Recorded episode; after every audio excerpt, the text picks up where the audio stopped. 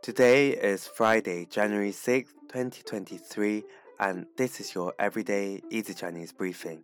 大家好，我是林老师，and in under 5 minutes every weekday, you'll learn a new word and how to use this word correctly in phrases and sentences.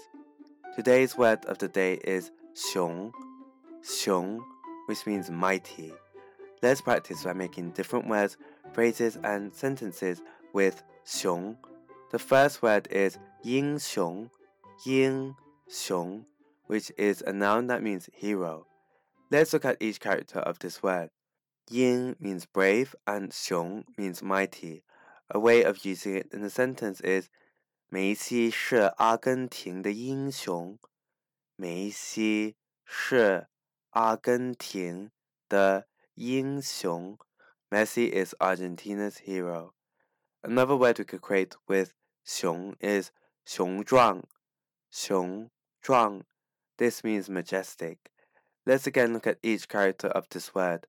雄 means mighty and 壮 means strong. A way of using it in a sentence is 这座山又高又雄壮。这座山又高又雄壮。This mountain is tall and majestic. Finally, we can create the word 雄辩 雄辩 which means eloquent. A way of using it in a sentence is 如何拥有雄辩的口才呢？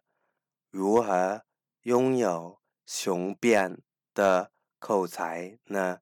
How does one learn to speak eloquently? Today we looked at the word 雄 which means mighty, and we created other words using it. These are 英雄 hero, 雄壮 majestic, and 雄辩 eloquent. To see this podcast transcript, please head over to the forum section of our website www.everydayeasychinese.com where you can find even more free Chinese language resources. See you again soon for more practice.